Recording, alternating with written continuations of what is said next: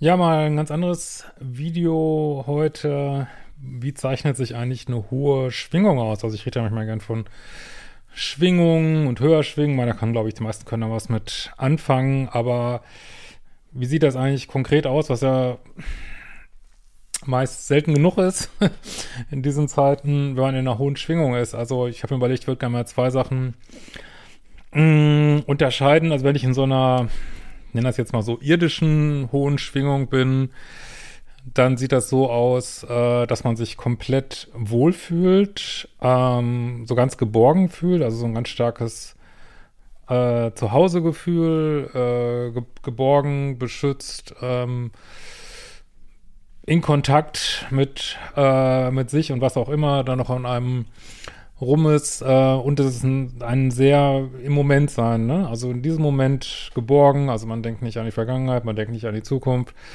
äh, und es ist einfach so ein Gefühl von, oh, die Zeit bleibt stehen, es fühlt sich einfach rundrum gut an, so, ne? Aber auch sehr geerdet, also es ist ein sehr es ist überhaupt sowieso nur erreichbar, dieses Gefühl über eine starke Erdung. Das ist immer, was man, man nicht so zusammenkriegt. Also man kann sich nur an höchste Höhen bewegen, wenn man äh, gleichzeitig total geerdet ist, so hier, anders geht es nicht, dann dreht man ab und wird im wahrsten Sinne des Wortes abgehoben. So, ne? ähm, und es unterscheidet, dieses geerdet unterscheidet es eben auch von einer, von einer, so einer drogeninduzierten Schwingung oder Stimmung, die zwar auch scheinbar positiv sein kann, äh, oder meinetwegen ist sie auch positiv, aber es hat eher so dieses Thrill, Dopamin, geschwängerte und sehr ungeerdete häufig so, ne? Ähm, okay, was, wenn wir jetzt noch einen oben drauflegen, wie fühlt sich denn so eine überirdisch hohe Schwingung an? Äh, weil das erste, was ich jetzt gesagt habe, denke, das ist für, dürfte für jeden ab und zu mal hm, erreichbar sein. Und wenn man es mehr erreichen kann, wunderbar. Es hat auch viel mit einem nice geilen Leben zu tun und so. Äh, wenn man jetzt noch einen oben drauf packt, ähm, wie fühlt sich das dann an?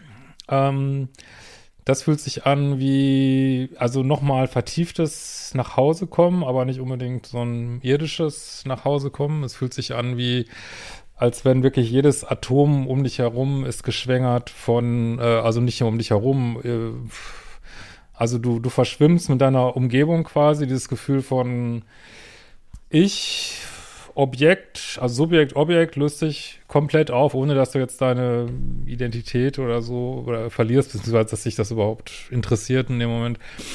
Äh, und quasi jedes Atom ist durchtränkt mit unbedingter Liebe, ne? Also so ein hat das Gefühl von äh, geliebt sein, ähm, ja, verschwimmen dieser Grenzen und ähm, ja, und das kann sich auch, wenn ein, also das sind ja, wann gerät man in diese Momente? Das sind häufig ja so kurze Momente, vielleicht in der Meditation, vielleicht aber auch durch eine ganz tiefe Entspannung, vielleicht auch durch eine ganz tiefe Erschöpfung, rede ich auch ein bisschen in meinem neuen Buch drüber.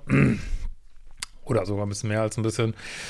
Und äh, es kann sich sehr ungewohnt und auch äh, so ungewohnt anfühlen, dass man im ersten Moment äh, regelrecht äh, erschrocken ist und ähm, ja, irritiert, also das bringt dann natürlich dann auch ruckzuck wieder raus, irritiert ist, äh, ungewohnt anfühlt und ähm, ja. Und ja, und aber auch halt wirklich, man merkt einfach, dass das eigentliche Zuhause nicht das irdische Zuhause ist, ne? Was auch immer das genau heißt und äh, kann auch Sehnsuchtsgefühle entwickeln oder es kann anfangen zu weinen und ich weiß nicht was, äh, das kann schon total drastisch sein, äh, weil wir gewöhnen uns, wir haben uns natürlich hier auf der Erde gewöhnt äh, an diese niedrige Schwingung hier und äh, wenn man dann plötzlich in so eine hohe Schwingung kommt, das kann ja schon komplett aus den Latschen kippen, so, ne, das muss man schon echt sagen. Ähm, auch das würde ich immer gerne unterscheiden von drogeninduzierten Zuständen. Also nicht, dass sie nicht auch, weiß ich nicht, kenne mich da nicht mit aus, aber da wird ja gerade viel mit experimentiert, mit äh, Psychotherapie unter LSD und Microdosing. Aber ich weiß ich nicht, kenne mich da jetzt nicht so mit aus, dass ich da ein Video drüber machen könnte. Finde es auch problematisch, finde es immer problematisch, sich Substanzen so in den Körper reinzukippen, weil ich glaube, wir können das alles aus uns selbst schöpfen. Ähm, aber warum ist es wichtig? Ja, weil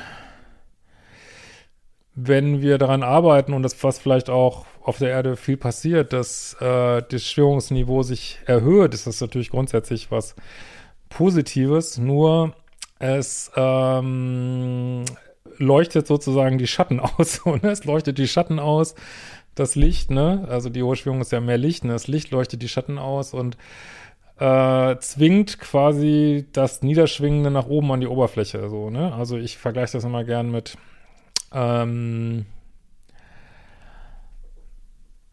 du hast sozusagen irgendeine Krankheit schlummert in deinem Körper, du nimmst sie gar nicht so richtig wahr. Und dann bricht sie quasi aus, also sie wird sozusagen äh, äh, an die Oberfläche gezwungen und dann entsteht halt, also bevor du ganz gesund bist, entsteht erstmal so eine Phase von Fieber, ne? Fieber, also was ja auch dramatisch sein kann, trotzdem ein Heilungsprozess ist. So muss man sich das, glaube ich, vorstellen, wenn eine hohe Schwingung auf niedere Schwingungen trifft, die wir auch alle mehr oder weniger auch noch im Körper haben, äh, kann das durchaus sich auch mal scheiße anfühlen, obwohl es eigentlich eine hohe Schwingung ist, ne? Und äh, ja, kann man, glaube ich, viele Parallelen ziehen, äh, spare ich mir jetzt mal. Aber vielleicht hat es den einen oder anderen weitergebracht. Ich finde es ein mega spannendes Thema auf jeden Fall.